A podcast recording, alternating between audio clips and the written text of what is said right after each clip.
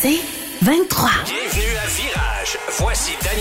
Bienvenue à Virage, le podcast numéro 17. Beaucoup de sujets aujourd'hui. On va parler avec Marc Bouchard dans une minute. On va parler de Mercedes. On va peut-être parler un peu de la Tesla euh, Model 3 qui a changé.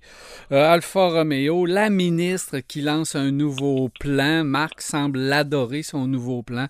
La ministre des Transports. Elle fait pas juste pas s'attacher. Je pense qu'elle choque Marc de, de façon différente un peu. On parlait du EQ, on parlait de VinFast. Plein de sujets à venir. Salut Marc! Salut mon cher. Comment ça va? Ça va très bien. Et non, pas trop choqué. Je suis quand même pas pire. Voyons, la ministre, sais-tu qu'elle s'est pas attachée, qu'elle t'a froissé ou euh, c'est son plan de, de sécurité routière?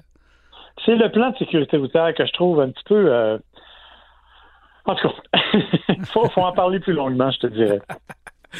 Alors, euh, on va commencer justement avec ça, là. Tiens, vas-y donc, parle-nous un peu de ce plan. Ben, écoute, l'idée, là, en- en partant, tout le monde est pour la vertu. Hein? Je pense que tout le monde veut éliminer les accidents, les décès sur les routes. On est tous d'accord là-dessus.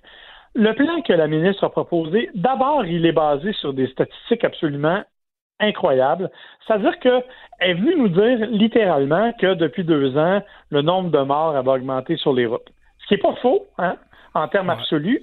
Elle a juste oublié de préciser que le nombre de voitures avait augmenté deux fois plus vite que le nombre de morts. ouais, c'est ça. Tu sais, Fait que si tu as 200 morts pour 100 000 voitures, là, je dis n'importe quoi, puis que tout d'un coup, tu tombes à 300 morts, mais pour 200 000 voitures, ben évidemment, on parle pas de la même chose. là. Tu sais? Donc, ça, elle a oublié d'en tenir compte. Et le deuxième élément, et c'est ça qui m'a un peu irrité, c'est qu'elle fait porter la totalité de cette sécurité-là aux automobilistes. Mm. Euh, il faut faire attention, les automobilistes, vous êtes terribles, il faut faire attention aux clientèles vulnérables, vous allez être responsables, on va augmenter vos points si jamais vous avez des infractions à l'égard des clientèles vulnérables. Écoute, je suis d'accord. C'est vrai que des personnes âgées sur la route, il faut faire attention. C'est vrai que les vélos, il faut faire attention. Mais au lieu de nous dire c'est uniquement la faute des automobilistes, ça vous tente-tu de faire quelque chose d'intégré, d'amener tout le monde, les camionneurs, les cyclistes, les piétons, pour vrai, en discussion? Moi, je m'excuse, là, mais quand je me promène à Québec ou ailleurs, par exemple, sur le boulevard Champlain, la nouvelle partie du boulevard Champlain en bas, c'est Mhm. magnifique. Ouais. Il y a une magnifique piste cyclable aux côtés. Fait que quand je me promène sur le boulevard Champlain, puis j'ai un vélo dans ma voie, ça m'agresse un peu.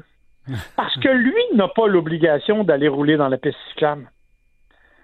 Ouais. Fait que moi, je vais être responsable du fait que lui n'a pas utilisé l'infrastructure qu'on a mis des millions de dollars à, à créer pour lui. Tu vois? Si le vélo, Donc, si le piéton euh, fait une traverse de route pas à un endroit approprié, s'il y a contact, s'il y a blessure, si euh, bon, ça va plus loin, c'est l'automobiliste qui est responsable. tout le temps. C'est toujours sur le dos de l'automobiliste, t'as absolument raison. Et, pourtant, je veux dire, tu sais, on a mis des infrastructures. Là. On nous dit on va dépenser 186 millions de dollars pour aider les municipalités à créer, entre autres, des infrastructures. C'est le fun, mais si les clientèles vulnérables s'en servent pas des infrastructures, ça change rien. Alors, il faut travailler de concert. Et là, je dis pas que les automobilistes n'ont pas de faute, là. Hein, je dis pas qu'ils sont totalement pas responsables, c'est pas ça. Mais ce que je dis, c'est qu'on n'est pas les seuls à porter ce fardeau-là, et il faut s'assurer de travailler conjointement en collaboration. Or, le plan actuel vient tout simplement mettre une cible dans le dos des automobilistes, une fois de plus, pour dire, ben, vous êtes des gros méchants, puis vous faites pas attention à personne. Fait que ça Mais va être de votre faute, puis ça va vous coûter plus cher. C'est le plan. là. Le plan, c'est de démoniser l'industrie automobile. Euh, elle s'est faite prendre là, à pas porter sa ceinture. De toute façon, c'est une personne qui porte pas sa ceinture. Là. Quand ça fait cinq fois que tu portes pas ta ceinture, ça veut dire que tu portes à peu près jamais. Là. Ça, c'est, ça, c'est clair. là. C'est une personne qui est habituée de pas porter sa ceinture. Pour moi, c'est, c'est évident. Et qu'est-ce qu'elle a fait pour se justifier? Ah, c'est ma voiture. Ma voiture est vieille. Euh, euh, j'ai pas le, le signal sonore, ce que je doute, mais en tout cas, j'ai pas le signal. Donc, on, on s'en va, paf, c'est de la faute à l'auto. C'est pas de ma faute, c'est pas ma responsabilité. Tu sais, à un moment donné, faut arrêter. Et je sais, le plan du gouvernement, c'est ça. là. C'est, de faire la Ben guerre oui, à l'automobile. C'est clair, net et précis. Totalement. Puis quand tu dis, tu sais, elle n'a pas le signal sonore, hey, depuis quoi, 1998 qu'il y a des signaux sonores? Eh oui. Fait que je pensais pas que la ministre conduisait une voiture antique. Là. Euh, fait qu'à un moment donné, Alors, je c'est pense que 2011. c'est- il faut arrêter. 2011. ouais, non, j'exagère, là, mais tu sais, Mm. c'est ce que je veux dire. Et en fait, moi, c'est ça qui m'a mis le plus en colère, c'est de voir à quel point, justement, on a ciblé uniquement les automobilistes. Ben oui, on va nous dire, on veut faire une belle table. Peut-être qu'on aurait dû la faire avant d'amener des recommandations puis des obligations, la table, pour encore une fois nous faire porter le blanc. Mais écoute, mon fils vit à Montréal. Je vais chez lui à l'occasion et des piétons qui traversent entre deux véhicules, ce qu'on appelle du jaywalking, qui te traversent ça d'en face, il y en a toutes les fois que je vais chez lui. Je n'ai pas encore frappé un, mais je, me considère content de ne pas le faire. Mais encore une fois, tu l'as mentionné, si c'est moi qui le frappais, ce serait de ma faute. Alors, ben oui, c'est toujours, toujours l'automobiliste. Alors, non, on, veut, on est tous d'accord pour dire qu'on ne veut pas de décès et qu'on ne veut pas d'accident, mais s'il vous plaît, on peut-tu partager la responsabilité avec ceux qui sont les vrais responsables et c'est pas toujours ceux qui ont des automobiles? Et attention, là, je pense que tout à l'heure, on va avoir un ménage à faire directement euh, sur euh, la, piste cyclable. Écoute, ah les pistes cyclables, c'est rendu euh, le bordel total. On doit partager ça. Tu t'en vas sur la piste cyclable il euh, y, a, les gens qui font de la course à pied, euh, tu as les gens qui marchent, tu as les gens qui promènent leurs chiens, tu as les gens en triporteur, triporteurs, en mobilette, en vélo, euh, mobilette électrique, vélo électrique. Hey, c'est épouvantable. C'est rendu des autoroutes. Puis c'est le fun que le monde les utilise, ça, il n'y a, pas de problème. Sauf que ça, ça commence à être achalandé, pas à peu près. Il va y avoir un ménage à faire là-dedans. Ben, c'est ça. C'est toutes les infrastructures, en fait, que l'on on a créées sans tenir compte de tous ces besoins nouveaux-là. Puis là, on se retrouve euh, en disant Ouais, mais là, les vélos sont dans la rue, puis là, c'est de la faute des automobilistes. Laissez un mètre de distance. Hey, je m'excuse là. Quand il est en deux voies, puis ça, ça m'est arrivé pas plus tard qu'aujourd'hui quand j'étais à Montréal, euh, je suis sur un boulevard et il y a un vélo dans le milieu entre les deux voies. Si les deux automobiles lui laissent un mètre de distance, là, moi, j'ai deux roues sur le trottoir, puis lui, il a deux roues dans l'autre voie, là. Ben, absolument. On peut pas faire ça. Donc, à un moment donné, il faut structurer tout ça, il faut s'assurer que tout fonctionne. Et actuellement, moi, je trouve que dans le plan, à part de dire ça va vous coûter plus cher, méchants automobilistes, il n'y a rien à cet effet-là. Et ça, ça m'a mis un peu euh, en colère, disons. Parfait. On va suivre le dossier, on va y revenir. Euh, tu as conduit une Mercedes EQE, beau véhicule, ça, hein? Écoute, euh, honnêtement, c'est rare les véhicules avec lesquels je peux dire que j'ai trouvé peu de défauts, mais celui-là, il n'y en a vraiment pas beaucoup. Euh, au niveau électrique, on parle d'une batterie de 91 kW à peu près. Là. Euh, 91 kWh, c'est un véhicule qui est assez puissant, 402 chevaux, évidemment c'est un 4 633 livres-pieds de couple. Euh, tu mets ça en mode sport, écoute, une fusée, ça fait le 0 100 en 4.7 et un peu moins, 4.2 euh, même dans le cas que celui que j'avais. Euh, évidemment, si tu mets en mode éco, c'est plus slow un peu, mais c'est correct, c'est fait pour ça. Euh, à l'intérieur, tu as un système multimédia avec un grand écran central c'est vrai que chez Mercedes, c'est un peu compliqué. Il faut aller trouver les menus. Puis le système, entre autres, le système de ventilation, moi, je trouve qu'il est compliqué pour rien, avec un mode automatique, puis pas de mode automatique. Puis bon, ça, ça me dérange un peu, mais dans l'ensemble, ça, on finit par le maîtriser assez facilement, puis intégrer entre d'auto Apple CarPlay. Euh, écoute, on nous annonce 425 km d'autonomie. Moi, quand je l'ai débranché ce matin, j'avais 502 km d'autonomie. Aïe, Affiché. Ce qui est très bien. C'est excellent. Et honnêtement, il respecte à peu près ce qu'il nous affiche. Euh, évidemment, ça dépend comment tu conduis. Là. Euh, tu peux jouer aussi avec euh, les modes de régénération, donc avoir des régénérations plus rapides. Bref, au niveau mécanique à proprement parler, au niveau de l'électrique à proprement parler, c'est vraiment super efficace. C'est ultra confortable il y a des défauts, hein, c'est pas parfait. Euh, la visibilité arrière, entre autres, elle est presque symbolique. Euh, tu es content d'avoir des caméras mhm. parce que vraiment, la lunette arrière, c'est pas très grand, c'est tout petit, donc ça te donne une drôle de visibilité. Et le look, euh, moi, je suis pas mordu du look des voitures électriques de, de Mercedes, du moins pas actuellement. C'est-à-dire que, bon, la EQS, la EQE, les berlines. On en a fait quelque chose d'un peu mhm. arrondi. C'est vrai que du point de vue aérodynamique, c'est ultra efficace, mais le look est assez, euh, disons, discutable. Sans compter le prix, parce que la EQE, e, comme moi j'avais, qui est la 500 Formatic, vaut 95 000 de base, Et auquel s'ajoutaient les options. Donc, celle que moi j'ai conduite valait 120 000 Wow! Ouais. C'est ça. C'est un peu cher. C'est vraiment un peu, cher. C'est vraiment un peu cher. Mais euh, euh, tu dis que le look, euh, bon, tu n'apprécies pas plus qu'il faut. Moi non plus. Je trouve que c'est un peu banal du côté de chez Mercedes. C'est efficace, de classe, c'est chic, c'est de bon goût. mais au Salon de Munich, on a présenté le concept CLA. Et ce concept-là est important, pas parce que c'est la CLA, CLA qui est une voiture assez banale, merci, surtout la version actuelle, mais là, on a présenté une nouvelle version, mais un nouveau design. Là, on s'en va ailleurs au nouveau design. Et oui, ça, demeure encore un concept, là, parce que justement, on garde le nom concept sur le véhicule. C'est pas la version de production. Mais euh, au niveau du design, j'ai trouvé ça vraiment très bien. Et là, j'ai dit, OK, là, Mercedes, euh, déjà, on arrive. Je pense qu'on va se lancer dans une nouvelle génération de véhicules, nouvelle génération de design. On va être un peu plus euh, présent au niveau visuel.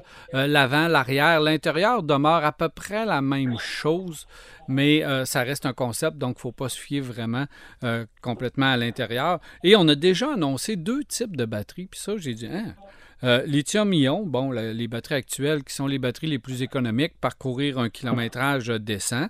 mais on dit qu'avec des nouvelles batteries anode en... c'est en, en je ne sais pas trop le terme, là, mais c'est en cilium, oxyde de cilium, quelque chose du genre. Euh, c'est 750 km d'autonomie qu'on va pouvoir annoncer dans la version, euh, mettons, euh, performance ou longue distance. Là, on arrive avec ce qu'on appelle les deuxièmes générations de batteries.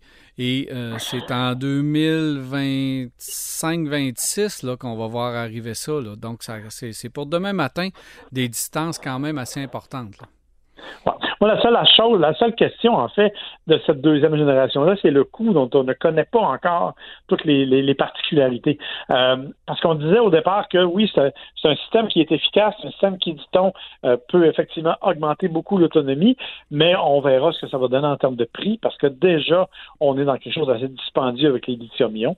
Euh, s'il faut augmenter ce prix-là encore, ça va être fou. Par contre, tu as raison au niveau du design. Là, on arrive avec quelque chose de différent, quelque chose de beaucoup plus moderne, quelque chose qui, à mon avis, est beaucoup plus distinctif aussi, moins générique que ce que nous propose actuellement Mercedes. Et ça, je pense que ça va être une excellente nouvelle. Ben oui, il faut arriver avec de nouveaux, euh, avec des nouveautés. Et je, c'est pas un hasard que cette voiture-là va être lancée avec un nouveau design et une nouvelle génération de batteries. Donc, tu sais, on voit que là, on, va arriver dans une nouvelle phase de l'électrification avec ces modèles-là et on se prépare déjà probablement à la phase 2 de l'électrification qui va faire en sorte que là, on va aller chercher euh, davantage d'autonomie. Le temps de recharge, évidemment, 400 km en 15 minutes. Euh, là, on va, quand même éliminer euh, beaucoup de stress des gens qui ont peur justement de l'autonomie. Euh, Marc, quelques petites affaires dans les nouveautés que j'ai aimées, que j'ai trouvées assez, assez spéciales. Les chiffres en France sont sortis concernant les ventes de véhicules d'occasion du mois d'août. OK. Puis, bon, normalement, c'est assez banal, mais là, j'ai dit, voyons, ça, ça marche pas, cette affaire-là. Parce que en France, on a l'impression que tous les véhicules électriques sont là. Les véhicules sont électrifiés là-bas. Donc, je me dis, euh, normalement, la voiture électrique devrait bien performer dans le véhicule d'occasion. Je regarde les chiffres. Les véhicules diesel, il s'en est vendu au mois d'août en France 190 000. OK. 400. Les véhicules à, essence, 152 962. Des hybrides, 22 700. Ouf! Véhicules électriques, 6 025. Véhicules électriques. Au gaz naturel, parce que les autres, il y en a au gaz naturel, 2000 véhicules au gaz naturel. Et oubliez pas, faut pas oublier que les en Europe, pratiquement chaque véhicule vendu a l'hybridation légère, donc c'est des petits hybrides légers, sont inclus dans le 22 000. Alors, si on regarde ça, et avec toutes les lois sévères qu'ils ont, eux autres ont beaucoup de malus, ils ont des bonus, mais ils ont beaucoup de malus. Alors, euh, je me dis, waouh, euh, c'est encore loin. Euh, si on prend, si on combine le diesel et l'essence, 190 000 plus 152 000, ça fait beaucoup de véhicules comparativement à 6 000 véhicules électriques. Ben oui, tu es à 340 000, en fait, véhicules à essence, ce qui est épouvantable. Mais écoute, plusieurs facteurs peuvent expliquer ça, bien sûr. Là. Euh, le fait qu'il y a peut-être moins de véhicules électriques en circulation au niveau de l'occasion et le fait que le réseau de bornes en France n'est pas exactement très développé et est très, très, très dispendieux. Hein. Ça coûte plus cher ou presque aussi cher, en tout cas, euh, en France, faire le plein en électrique que de faire le plein d'essence, euh, ce qui est, ce qui est absolument fou. Mais faut, c'est intéressant ce que tu soulèves là parce que tu as à peu près la même problématique aux États-Unis, même du côté des voitures neuves.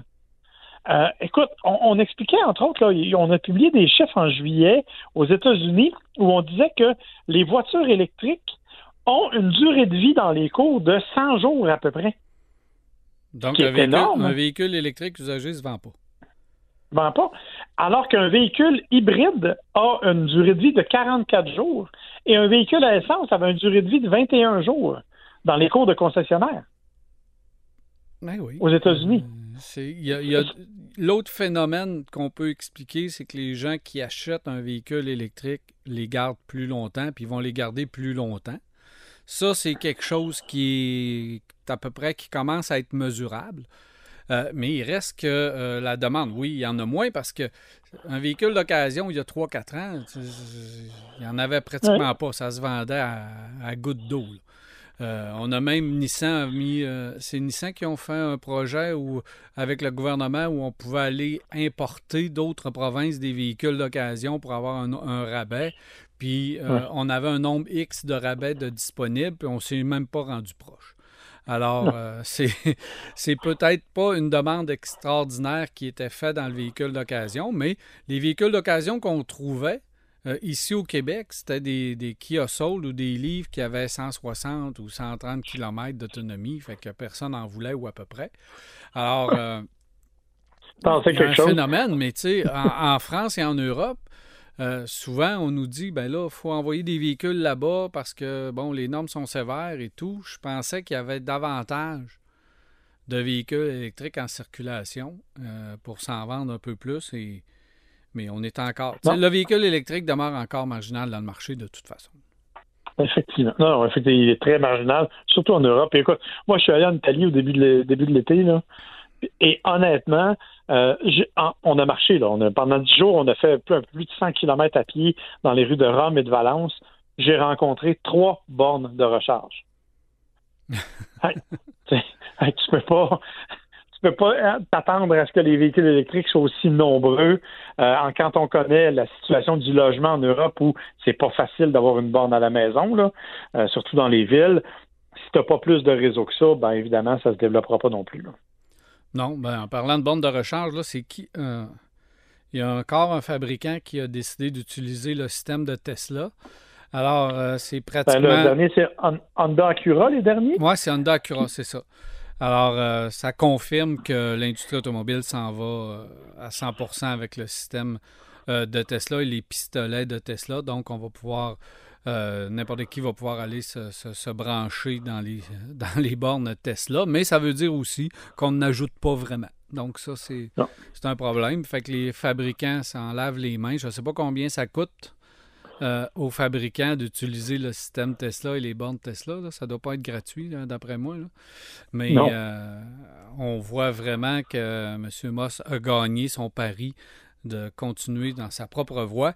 Mais le plus impressionnant qu'il aura fait, c'est peut-être pas les voitures, mais ça va être son réseau de bornes qu'il a développé en parallèle, qu'il l'a bien fait.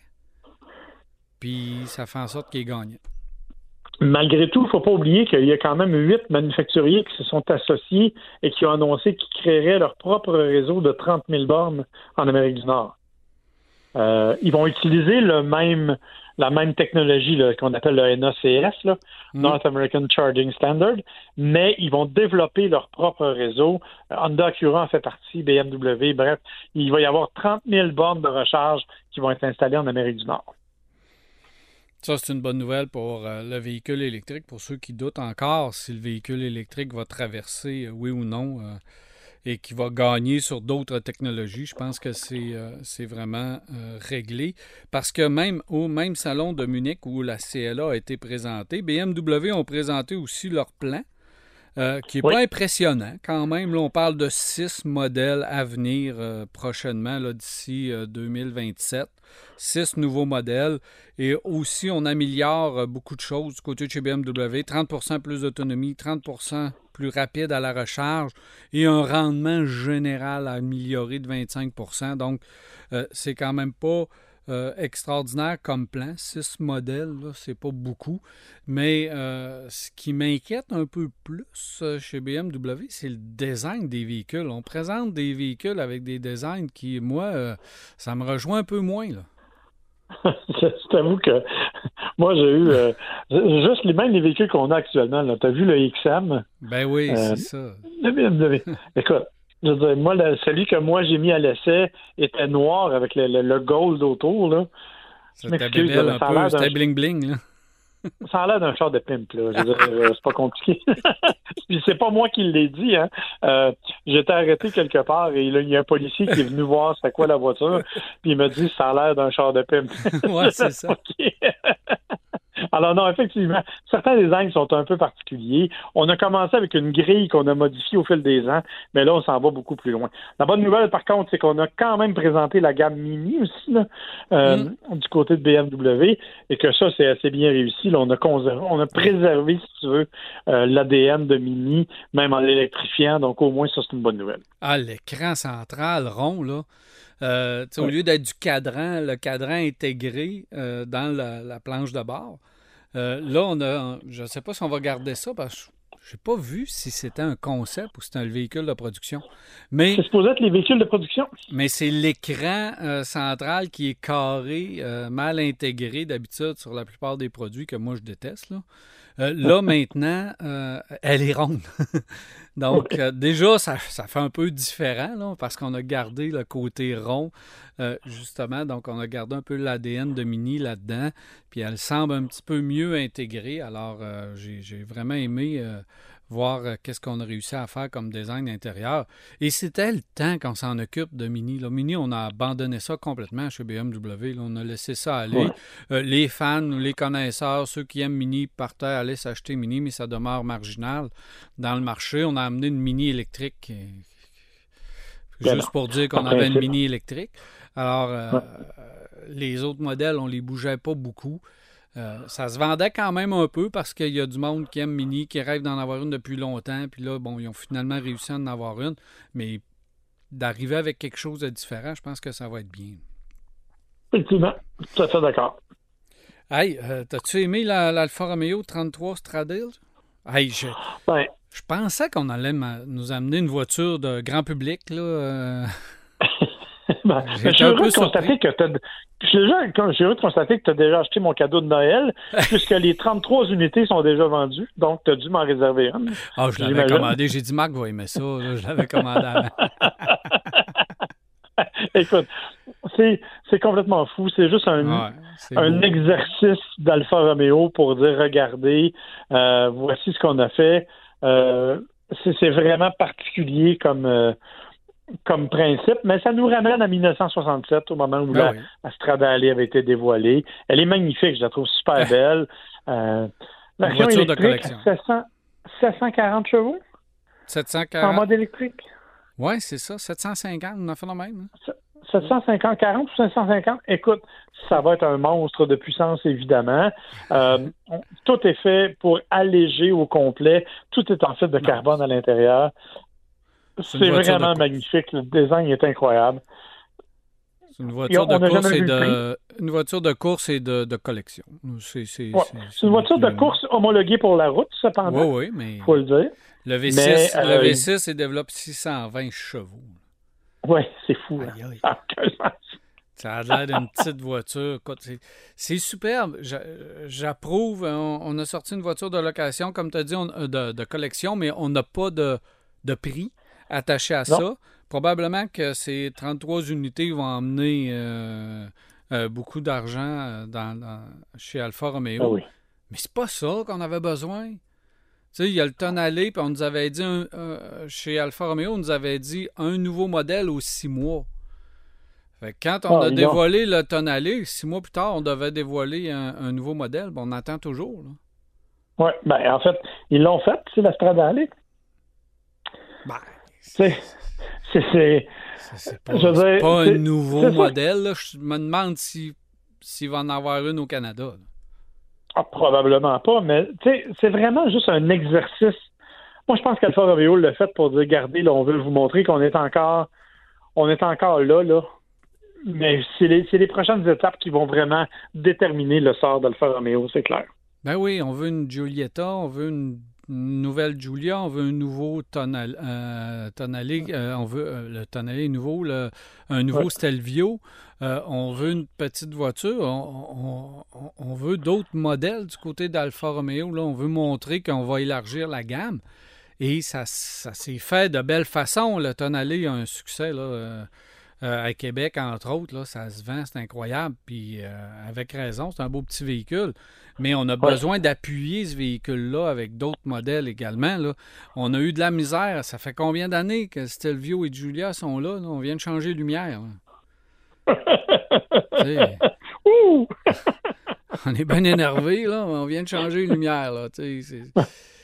Non, je suis d'accord avec toi. Euh, je pense qu'on est. Moi, je pense que le Tonalé, puis tout le monde le dit, hein, le va être le véhicule qui va sortir Alfa Romeo de l'anonymat et du rouge, je te dirais, au niveau des, ben des, finances.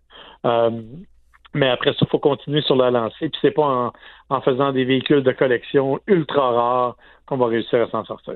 Non, non rapidement, Marc, en terminant, le modèle 3 de Tesla, euh, lui aussi, bon, on vient de changer les lumières. On vient de changer des lumières en avant, en arrière. Mais on est allé un peu plus loin. Euh, franchement, il faut leur donner. Euh, la voiture semble de meilleure qualité. plus belle en avant, à l'arrière. Donc ça, c'est mineur quand même comme changement, mais à l'intérieur, on a gardé aussi la même chose, mais tout semble de meilleure qualité, de meilleure facture. Oui, effectivement. Il était temps, là aussi, tu sais, euh, on le sait, chez Tesla, les voitures ne changent pas. Il serait temps qu'on les change un peu. Euh, je pense qu'on l'attendait. La Model 3, c'est quand même le véhicule le plus vendu. Euh, toutes catégories confondues, littéralement aux États-Unis, je te dirais. Là. Euh, donc, il fallait le, moderniser, donc c'est une bonne chose. Euh, on verra ce que ça va. Je l'ai pas vu en vrai, donc c'est difficile de dire avec précision ce que sont si les changements sont vraiment si réussis. Mais en photo, c'est assez prometteur. Ah oui, c'est assez prometteur. On nous dit qu'elle est mieux insonorisée, euh, mieux finie, des LED qui passent en avant, donc elle doit faire un petit peu plus haut de gamme. Également, on a changé le volant, on a changé les sièges, on a éliminé le, le, levier de clignotant qui n'existe plus. Donc, euh, plein de petites affaires qu'on a, qu'on a changées. L'autonomie semble à peu près pareil. Par contre, on n'a pas, semble pas avoir. Euh, non, on dit ils 500, pas, bougé. Euh, je ne sais pas si c'est WLTP 503 et 616. Euh, d'après moi, c'est peut-être WLTP, ça reste à voir. Et le prix n'est pas sorti encore. Et le Cybertruck, si vous posez la question, n'est pas aussi disponible et sorti encore de façon officielle et on ne peut pas le commander. On peut le précommander, on peut le précommander, on peut le, on peut le réserver, mais on ne peut pas le construire encore avec les prix. Alors, euh, c'est ça. Ça bouge un peu. Et on a bien fait parce que le, le, Y va suivre. il, va, il va avoir les mêmes, les mêmes changements que le modèle 3 parce que c'est le même véhicule. Fait que tant qu'à changer, c'est sûr qu'on va changer les deux. Ça, ça va faire du bien. Et la raison pour laquelle on n'a pas changé le modèle S, ben, c'est parce que le modèle 3 se vend et il est payant. Alors, on commence avec le modèle 3 euh, qui est, somme toute, le plus récent quand même.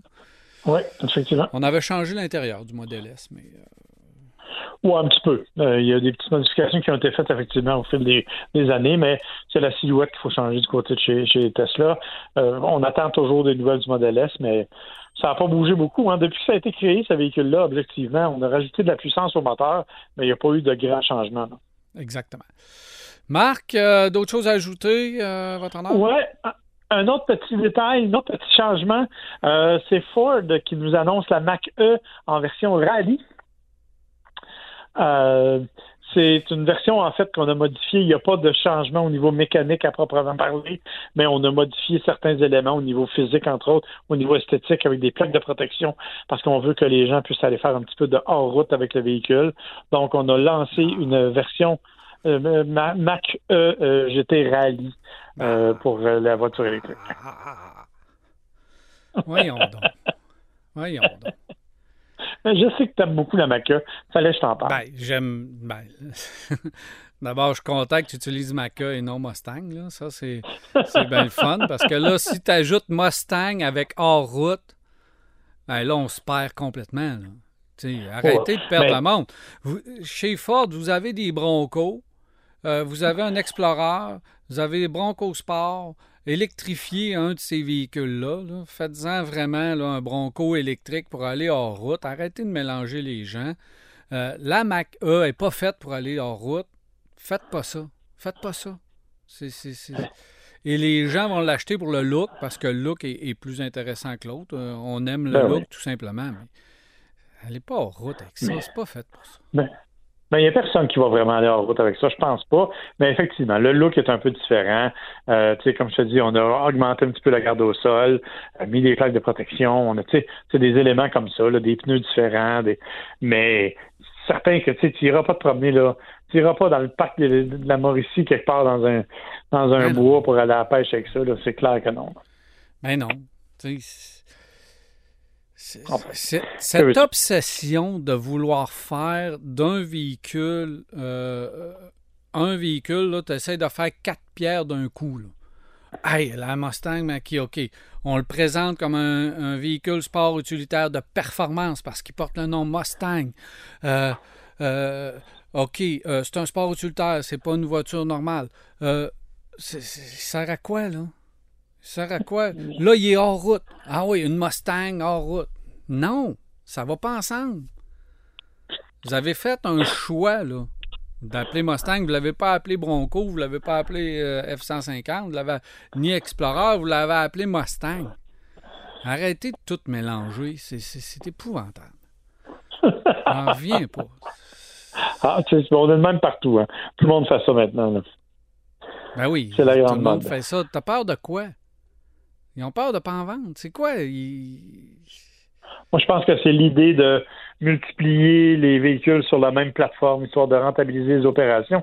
On on se le cachera pas, là, euh, même s'ils en vendent chez Ford des Mustang Mach-E, euh, c'est encore à coup de milliards les pertes annuelles dans la division électrique de Ford. Je le sais, mais c'est tu viens de le dire. Sur la même plateforme, tu es capable de faire une nouvelle carrosserie, c'est Ford, là. C'est pas, euh, pas une petite compagnie émergente. C'est Ford. Tu es capable de dire bon, OK, on va faire un Edge déjà là. Ou on va faire un Explorer. C'est ce que moi, je m'attendais. C'est simple, ben, la plateforme est là, la carrosserie est là. Euh, tu veux avoir, tu veux aller là avec le, Mustang, tu as les gens qui aiment conduire, tu as les gens qui aiment la vitesse, qui la performance. Euh, dans un sport utilitaire avec un look sport. C'est ça que tu veux. Là, tu vas chercher cette clientèle-là. Là, si on se dit en réunion, en meeting, OK, on va aller chercher les gens qui vont sont un peu plus hors route dans l'électrique. Là. OK, bon, ben là, on va faire. On fait-tu un Explorer? On, fait, on dessine-tu un Edge? On dessine-tu un. Là, un, Bronco, c'est la même plateforme. Là, on va aller chercher cette clientèle-là, ceux qui aiment la vie active, ceux qui font du sport, ceux qui font de la randonnée. Mais faites-le, mais prends pas le même véhicule, pour faire du hors-route, puis là, on va sortir un autre véhicule hors-route aussi qui va se mélanger, puis après ça, qu'on va dire, on va en faire une version de performance qui va aller sur la route, tout s'entrecroise. Non. Il tire partout avec ce véhicule. Moi, je suis écœuré, il tire, partout avec ce véhicule-là. Puis je commence à être écœuré. Oui, mais quand je te dis, il va en avoir des Explorer électriques, il va y avoir toutes sortes d'électriques. Pour le moment, je pense qu'il essaie surtout de rentabiliser les opérations. C'est surtout ça le principal. Ben, je leur souhaite bonne chance. tu vois, en passant, le véhicule est beau, j'ai rien contre le véhicule. J'ai jamais eu rien eu contre le véhicule. Non, c'est contre le don, toi. Mais là, là, on est en train de. C'est ça. Alors, euh, merci Marc pour euh, ces dernières euh, précisions très intéressantes. Puis tu me laisses sur une vraiment une bonne note. Hein? Ben, je savais que je voulais garder ton optimisme au plus élevé, Daniel. Merci, on se reparle bientôt, Marc. Avec plaisir, bye bye. bye, bye. Voilà, c'est déjà tout pour Virage, le podcast. On se reparle très bientôt.